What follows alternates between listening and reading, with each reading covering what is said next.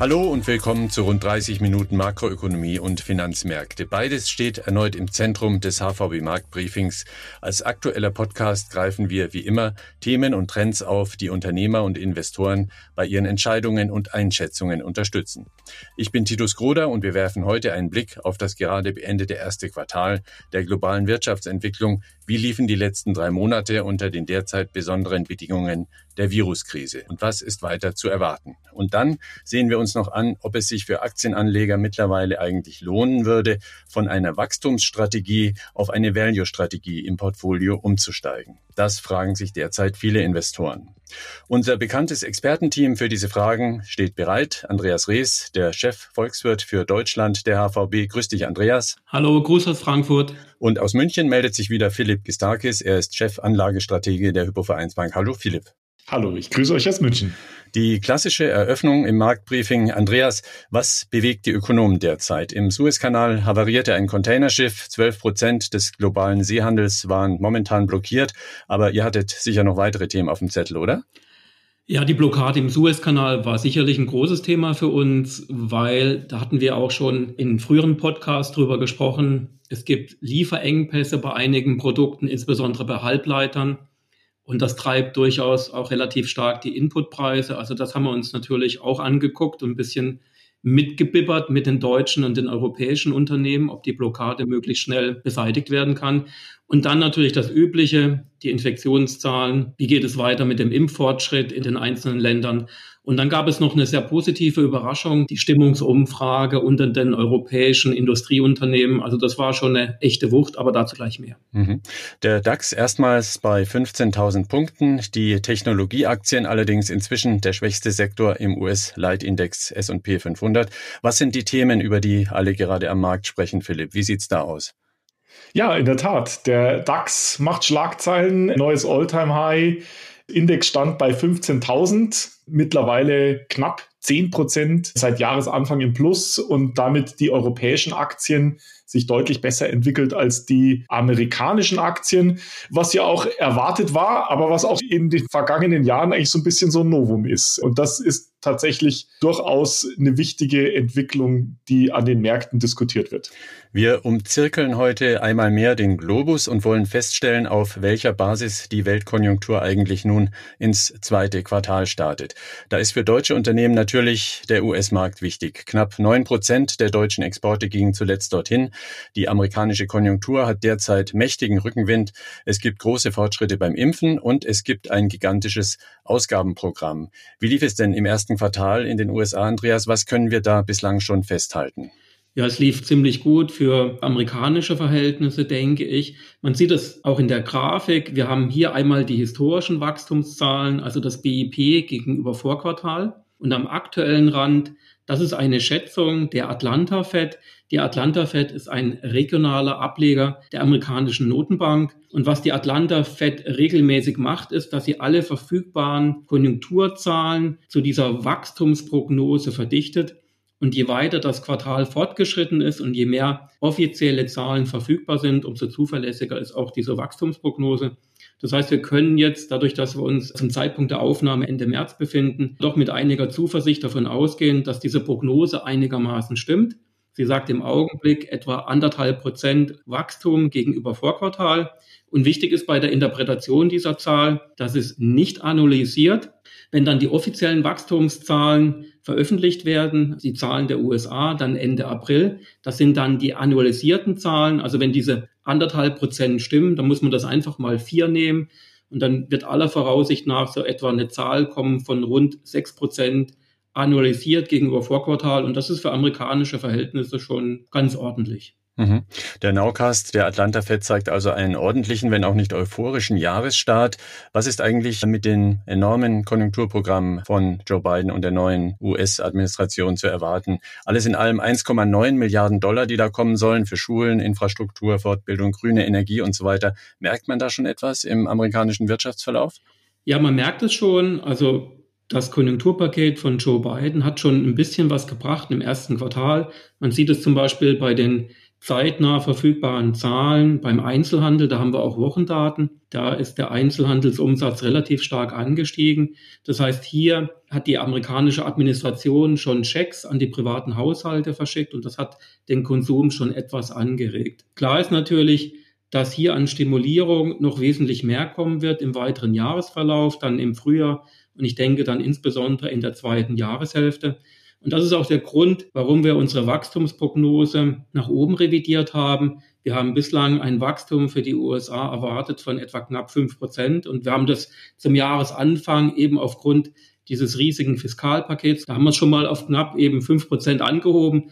Und jetzt gehen wir noch mal ein bisschen drüber hinaus auf etwas über sechs Prozent Wachstum in den USA was wir erwarten. Und der Grund ist natürlich vor allen Dingen das Fiskalpaket, aber auch der doch sehr schnelle Impffortschritt, der uns dazu bewogen hat, diese Prognosen weiter nach oben zu nehmen. Sechs Prozent wäre wirklich sehr stark. Ich glaube, das letzte Mal, als die amerikanische Wirtschaft mit über sechs Prozent gewachsen ist, das war irgendwann in den 80er Jahren, damals Ronald Reagan, der die Wirtschaft eben auch durch eine Mischung aus Steuersenkungen, und starken staatlichen Ausgaben angeschoben hat. Es gibt vielleicht noch zum Abschluss zu den USA eine große Unbekannte, das ist der amerikanische Arbeitsmarkt. Wir liegen hier immer noch deutlich bei der Beschäftigung unter dem Vorkrisenniveau, etwas mehr als neun Millionen. Und die Frage ist natürlich, wie stark der Arbeitsmarkt, wie stark die Beschäftigung hier in den nächsten Monaten angeschoben wird und wie stark wir dann wieder Richtung Normalisierung kommen werden. Ich persönlich bin immer noch ein bisschen skeptisch, aber ich lasse mich natürlich auch gerne vom Gegenteil überzeugen. Drehen wir den Globus doch ein Stück weiter und blicken nach China. Da gibt es einen ähnlichen Näherungswert wie den Nowcast der Atlanta Fed für die Wirtschaftsentwicklung. Und der kündigt sagenhafte 20 Prozent Zuwachs beim Bruttoinlandprodukt an. Andreas, ist da jemand die Computermaus auf dem Chart weggerutscht oder werden da wirklich 20 Prozent Wachstum erwartet?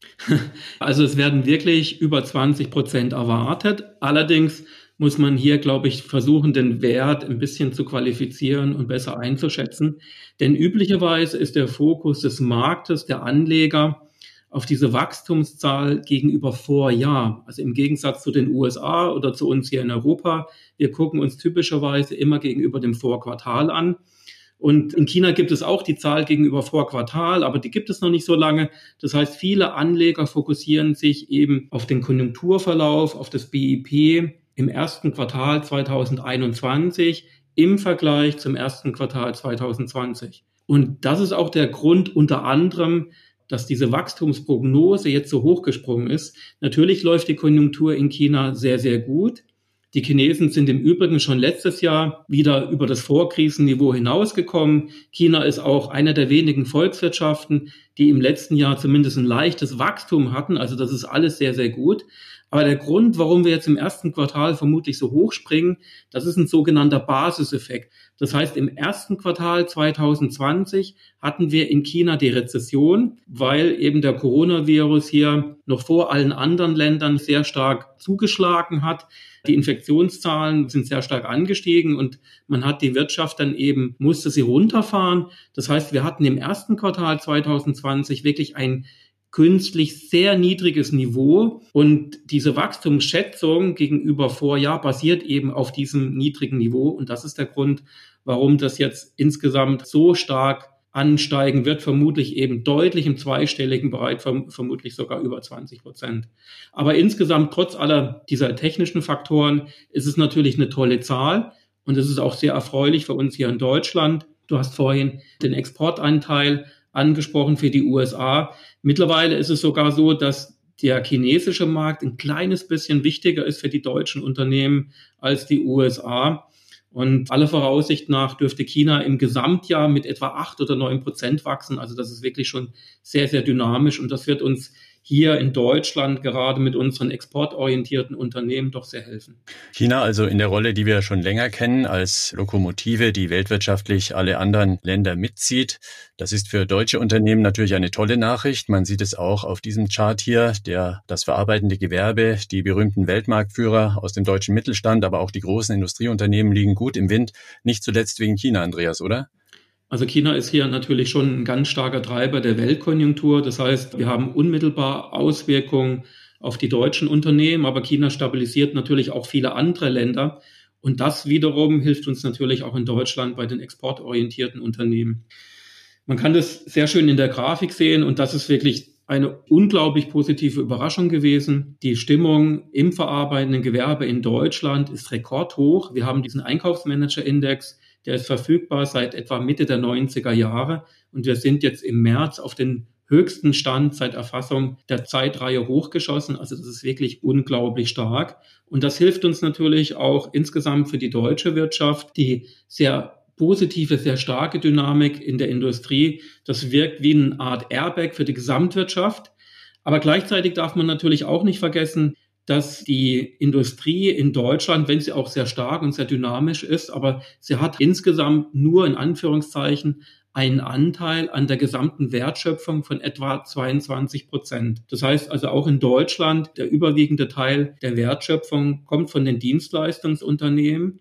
Und da gab es zuletzt auch wieder leicht positive Meldungen. Man kann das auch in der Grafik nochmal sehen. Die Stimmung bei den Dienstleistern ist auch ein kleines bisschen nach oben gerutscht, aber man sieht einmal den Niveauunterschied zur Industrie. Das ist also bei weitem nicht so dynamisch. Und dann darf man auch nicht vergessen, diese Umfrage, die ist erhoben worden, bevor der Lockdown verlängert worden ist durch die Bundesregierung und durch die Ministerpräsidenten. Das heißt also, die allerletzten Neuigkeiten, die dürften zum größten Teil in dieser Umfrage noch gar nicht drin sein. Und da gerade Dienstleister durch den Lockdown sehr stark betroffen sind, könnte diese Zahl sogar oder diese Umfrage vielleicht ein kleines bisschen nach oben verzerrt sein. Also wenn ich es nochmal zusammenfassen darf, in eine Wachstumsprognose hineingieße oder zumindest versuche, wir rechnen für Deutschland, aber auch für Europa insgesamt mit einem doch kräftigen Minus im ersten Quartal. In Deutschland dürfte das Minus beim BIP etwa zwei bis drei Prozent sein gegenüber Vorquartal und das trotz eben einer wirklich sehr dynamischen Konjunkturentwicklung im verarbeitenden Gewerbe. Wir haben immer noch die Hoffnung, dass dann im zweiten Quartal mit einem weiteren Impffortschritt und mit einem Rückgang der Infektionszahlen das Wachstum doch wieder sehr kräftig zurückkommen wird. Und für das Gesamtjahr, wir haben unsere Wachstumsprognose jetzt etwas runtergenommen. Wir gehen für 2021 davon aus, dass wir hier einen BIP-Zuwachs haben werden von ja nicht ganz drei Prozent, so etwa von zwei, drei Viertel Prozent. Und die eigentliche Konjunkturerholung, die dann hoffentlich eben mit dem weiteren Impffortschritt kommen wird, die sollte dann 2022 kommen. Hier haben wir eine Wachstumserwartung von rund fünf Prozent für Deutschland. Und ganz ähnlich sollte es auch in vielen europäischen Nachbarländern ausschauen, zum Beispiel in Frankreich oder Italien, auch wenn es hier Wachstumsunterschiede gibt, aber die Dynamik sollte ähnlich verlaufen. Danke dir, Andreas. Verkürzt halten wir also fest, aus deutscher Sicht stimmt die Chemie derzeit weltwirtschaftlich gesehen. Die beiden wichtigen Exportmärkte USA und China sind wieder in robuster Verfassung nach dem dramatischen Pandemieabsturz des Jahres 2020. Der hohe Exportanteil Deutschlands, er zahlt sich einmal mehr für uns aus. Sie sind dabei beim HVB Marktbriefing mit den Experten der Hypovereinsbank Andreas Rees und Philipp Gistakis, die uns hier ihre topaktuellen Einschätzungen über die reale Wirtschaft und die Finanzmärkte geben. Wir hatten es eingangs erwähnt, die wachstumsstarken Technologieaktien, allen voran Werte wie Apple, Google oder Tesla, hatten ein eher maues erstes Quartal. Irgendwie scheint seit Februar die Luft aus dem Sektor raus zu sein. Viele Anleger könnten das zum Anlass nehmen, die alten Gegenspieler der Wachstumsaktien, nämlich die Value-Werte, wieder zu bevorzugen. Aktien also, die eher moderat oder beständig wachsen und gemessen an ihrem Buchwert niedrig bewertet erscheinen und damit aber eben neues Potenzial versprechen.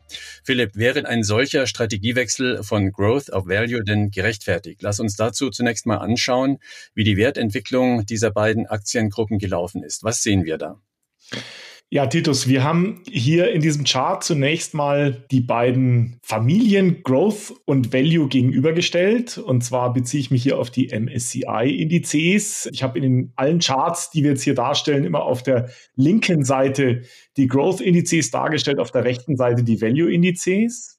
Und in diesem Chart hier ist die Preisperformance dieser entsprechenden Indizes nach den großen Weltregionen dargestellt oder Aktienmarktregionen, nämlich Nordamerika, Schwellenländer, Europa und Pazifik, wobei Pazifik nur die entwickelten Länder in der Pazifikregion sind. China ist also bei den Emerging Markets, bei den Schwellenländern mit dabei. Und was man da sieht, ist, dass die Preisentwicklung sich insbesondere für nordamerikanische, also US-Growth-Aktien extrem dynamisch dargestellt hat in dieser Krise, in der Post-Corona-Zeit, aber auch schon in den Jahren entsprechend davor. Wir haben im Laufe dieses Podcasts über verschiedene Arten der Segmentierung und Klassifizierung schon gesprochen, Länderindizes, Branchenindizes und aktuell ist eben die Diskussion Growth versus Value wichtig, denn in der Pandemie haben wir eine starke Outperformance der Wachstums, der Growth-Aktien gesehen. Und das, wie du gesagt hast, geht jetzt so ein bisschen zurück. Und die Frage ist,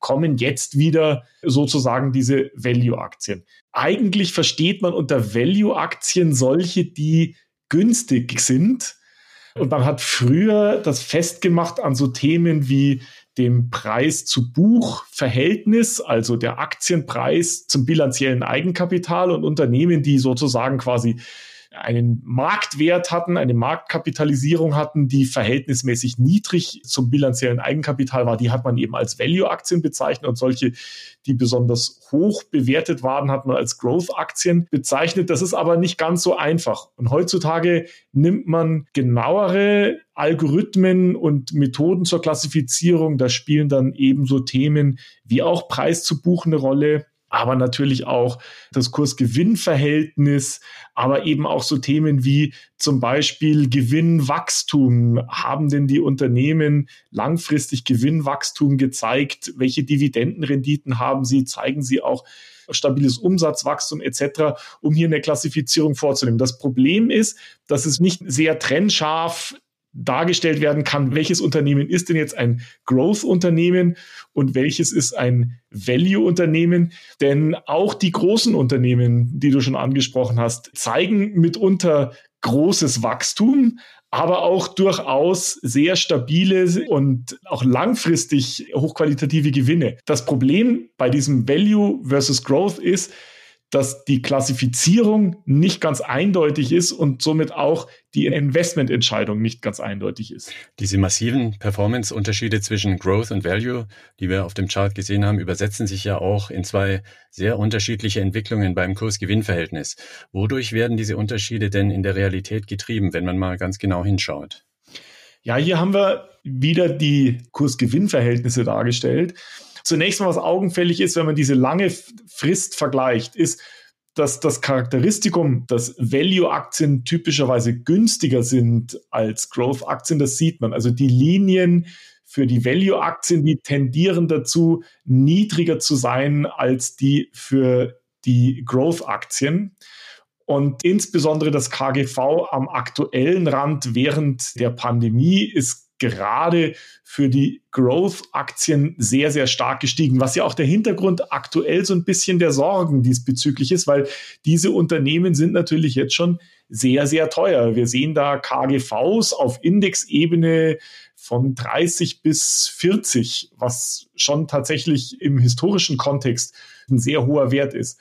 Aber auch die Value-Indizes haben deutlich gestiegene Kurs-Gewinn-Verhältnisse gesehen. Und das ist so ein bisschen kontraintuitiv, weil man ja eigentlich davon ausgeht, dass Value-Aktien eher günstig sein sollen.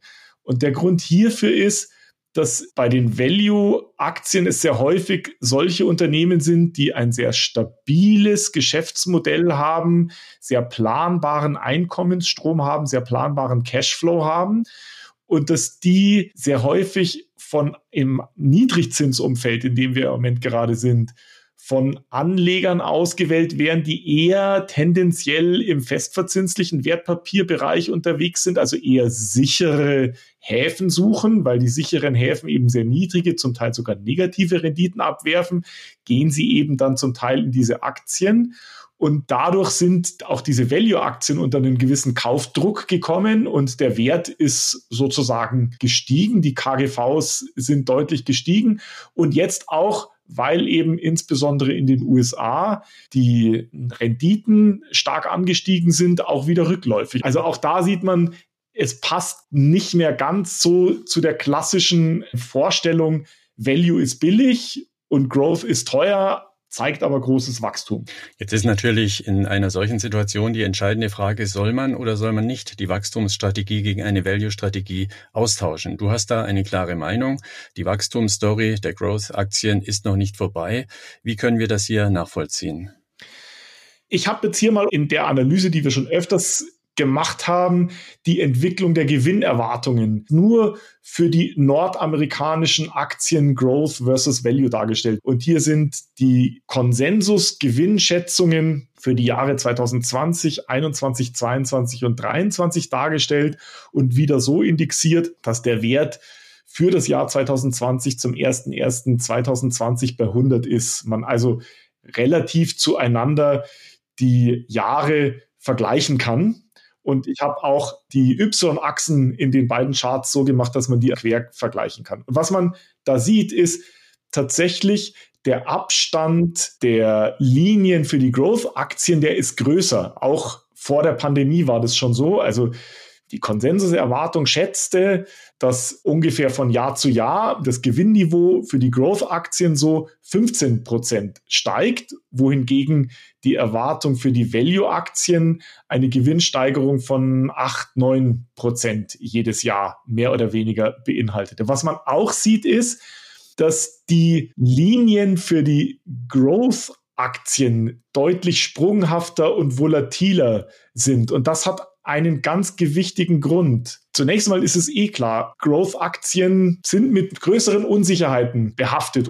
In diesem speziellen Fall ist es aber so, dass das Segment der Growth-Aktien in den USA auch noch von einer geringen Anzahl von Aktien dominiert wird. Also eine Handvoll Aktien macht hier ein sehr, sehr großes Gewicht aus. Die Top 10 Positionen im nordamerikanischen Growth-Segment vereinen 50 Prozent der Marktkapitalisierung dieses Index auf sich. Und da sind genau die Namen, die man schon gemeinhin kennt, sowas wie Apple, Google, Facebook, auch Tesla ist mit dabei, auch die Zahlungsdienstleister Visa und Mastercard sind da mit dabei. Und weil die so ein großes Gewicht in diesen Indizes haben, wenn bei einzelnen Unternehmen äh, sozusagen etwas passiert, äh, Gewinnerwartungen sich verändern oder zum Beispiel ein krummes Geschäftsjahr ist, das Geschäftsjahr also nicht mit dem Kalenderjahr einhergeht, dann sieht man in diesen Linien Sprünge. Und das sind genau diese Sprünge, die man sieht in den Linien hier. Also das heißt, da ist mehr Risiko drinnen, auch weil es eben eine geringere Anzahl von Aktien ist. Man hat also mehr idiosynkratisches Risiko.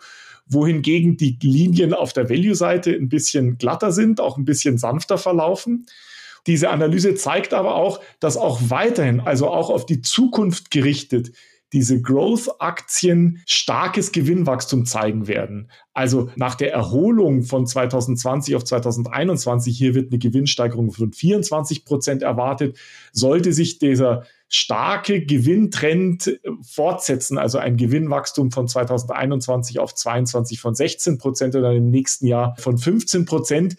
Beides Werte, die deutlich über den erwarteten Gewinnsteigerungen für die Value-Aktien liegen. Aber auch die Value-Aktien sollten basierend auf den Erwartungen starke Gewinnsteigerungen in den nächsten Jahren zeigen. Also das heißt, auch hier sieht man, die Antwort ist nicht ganz so einfach. Und natürlich, diese Aktien sind zum Teil sehr teuer. Sie sind auch getrieben durch einzelne Unternehmen. Aber jetzt die Schlussfolgerung zu ziehen und sagen, okay, aufgrund der hohen Bewertung verkaufe ich jetzt sogenannte Growth-Aktien und kaufe Value-Aktien, da muss man sich eben bewusst sein, dass dieses Growth-Segment getrieben wird durch eine Handvoll Unternehmen, die eigentlich ein sehr, sehr dominantes und sehr stabiles Geschäftsmodell haben und auch weiterhin ziemlich gut verdienen werden und vermutlich auch weiterhin eine relativ gute Aktienmarkt-Performance zeigen werden. Das heißt,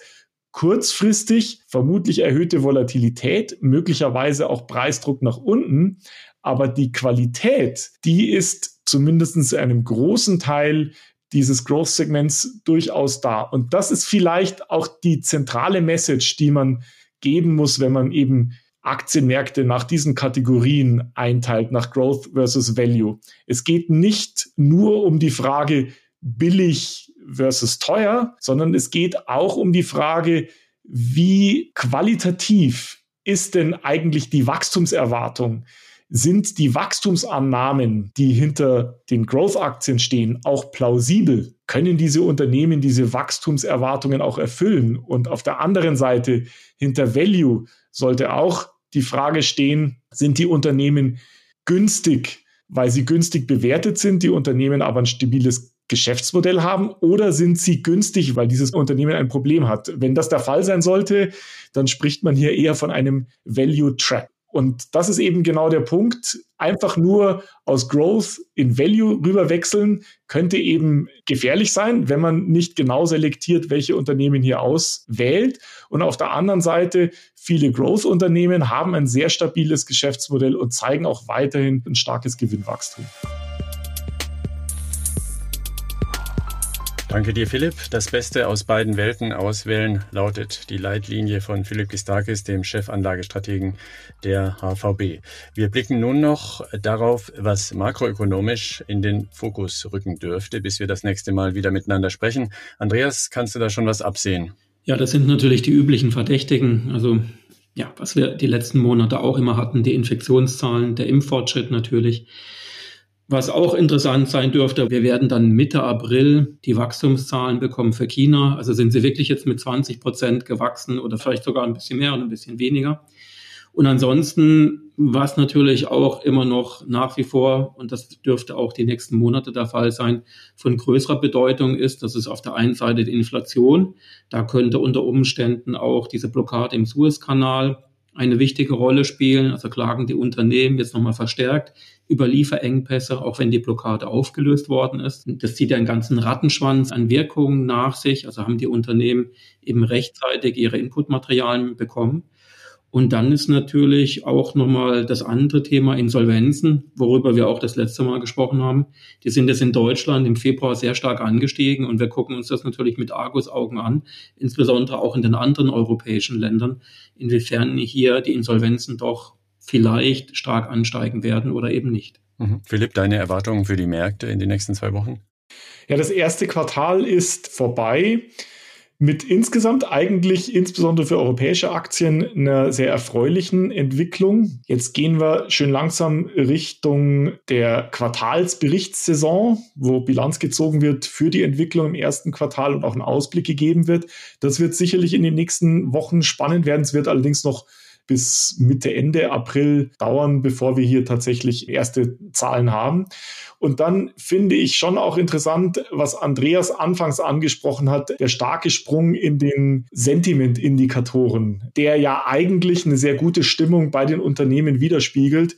Wie sich das jetzt entwickeln wird mit den neuen verschärften Lockdown-Maßnahmen, die wir in Deutschland, aber auch in anderen europäischen Ländern sehen. Das ist interessant, wird aber vermutlich, wenn dann nur eher punktuell und temporär die Stimmung am Markt bremsen oder würde das nur bremsen. Insgesamt sind schon die Gesamtentwicklung eigentlich auf eine wirtschaftliche Erholung und auf ein sehr günstiges Kapitalmarktumfeld ausgerichtet. Soweit die Einschätzung von Philipp Gistakis. Ich danke euch beiden. Im HVB Marktbriefing gibt es 14-tägig wirklich spannende, praxisbezogene Analysen für Unternehmer und Investoren. Die Wirtschaft und die Finanzmärkte stehen niemals still und deshalb hören wir uns wieder am 19. April zum nächsten Podcast, der eine Spezialausgabe zum Thema Nachhaltigkeit im Nachgang des HVB Nachhaltigkeitsforums sein wird. Mein Name ist Titus Kroder. Bis zum nächsten Mal.